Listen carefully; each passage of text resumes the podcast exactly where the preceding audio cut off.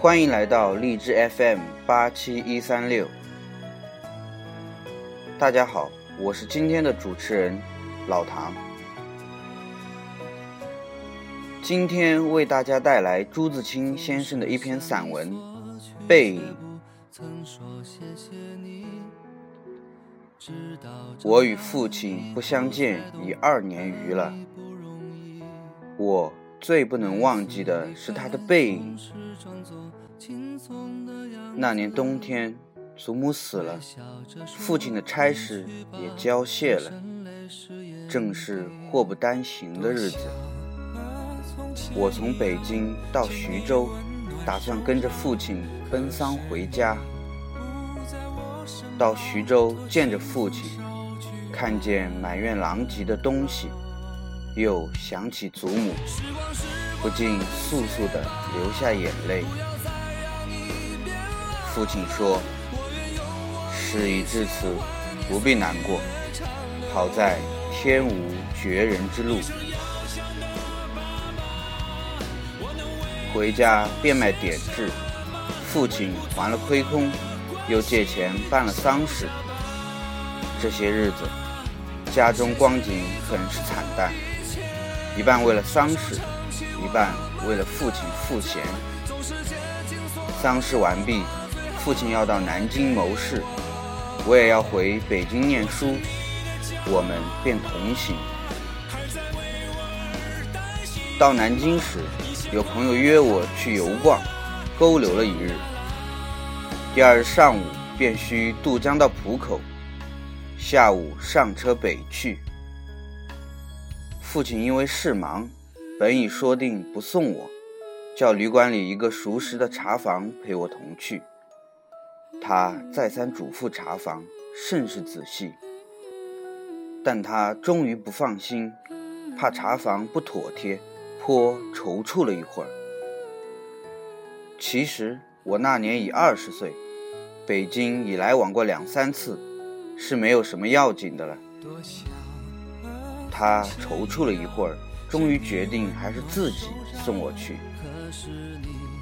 我两三回劝他不必去，他只说不要紧，他们去不好。我们过了江，进了车站，我买票。他忙着照看行李，行李太多了，得向脚夫行些小费才可过去。他便又忙着和他们讲价钱。我那时真是聪明的过分，总觉他说话不大漂亮，非自己插嘴不可。但他终于讲定了价钱，就送我上车。他给我拣定了靠车门的一张椅子，我将他给我做的紫毛大衣铺好座位。他嘱我路上小心，夜里警醒些，不要受凉。又嘱托茶房好好照应我。我心里暗笑他的愚，他们只认得钱，托他们只是白托。而且我这样大年纪的人。难道还不能料理自己吗？哎，我现在想想，那时真是太聪明了。我说道：“爸爸，你走吧。”他往车外看了看，说：“我买几个橘子去，你就在此地，我要走动。我看那边月台的栅栏外有几个卖东西的，等着顾客。”走到那边月台，需穿过铁道，需跳下去，又爬上去。父亲是一个胖子，走过去自然要费事些。我本来要去的，他不肯，只好让他去。我看见他戴着黑布小帽，穿着黑布大马褂，身青布棉袍，蹒跚地走到铁道边。慢慢探下身去，尚不大难。可是他穿过铁道，要爬上那边的月台，就不容易了。他用两手攀着上面，两脚在向上缩，他肥胖的身子向左微倾，显出努力的样子。这时我看见他的背影，我的泪很快的流下来了。我拭干了泪，怕他看见，也怕别人看见。我在向外看时，他已抱了朱红的橘子往回走了。过铁道时，他将橘子散放在地上，自己慢慢爬下，再抱起橘子走。到这边时，我赶紧过去搀他。他和我走到车上，将橘子一股脑放在我的皮大衣上，于是扑扑身上的泥土，心里很轻松似的。过一会儿说：“我走了，到那边来信。”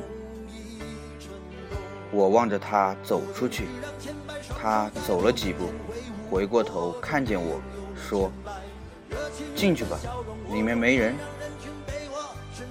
等他的背影混入来来往往的人里，再找不着了，我便进来坐下，我的眼泪又来了。近几年，父亲和我都是东奔西走。家中的光景是一日不如一日。他少年出外谋生，独立支持，做了许多大事。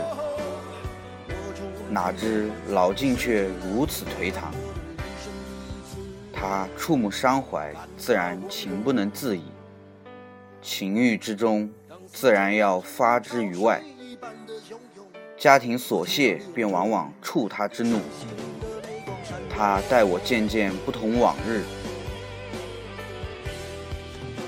但最近两年不见，他终于忘却我的不好，只惦记着我，惦记着我的儿子。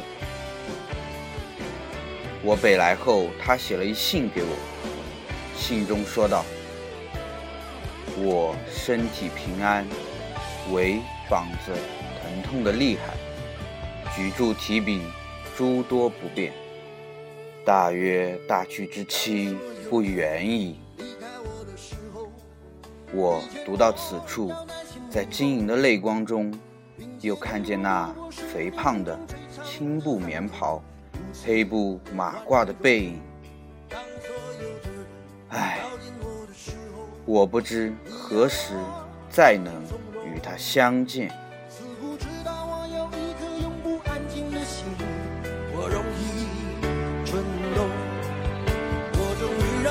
双手在我面前挥舞，我终于拥有了千百个热情的笑容，我终于让人群被我深深的打动，我却忘了告诉你，你一直在我心中。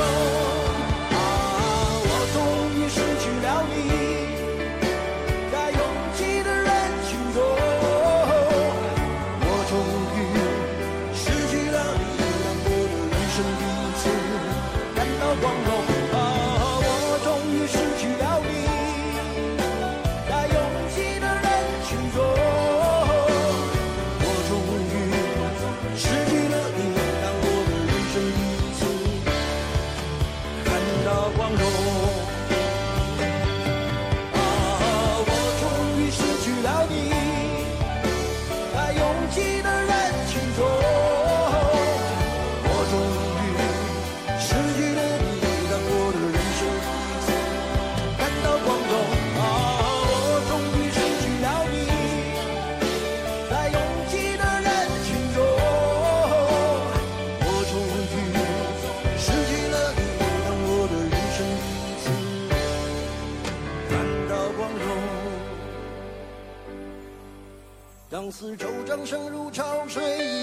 汹涌，我见到你眼中有伤心的泪光闪动。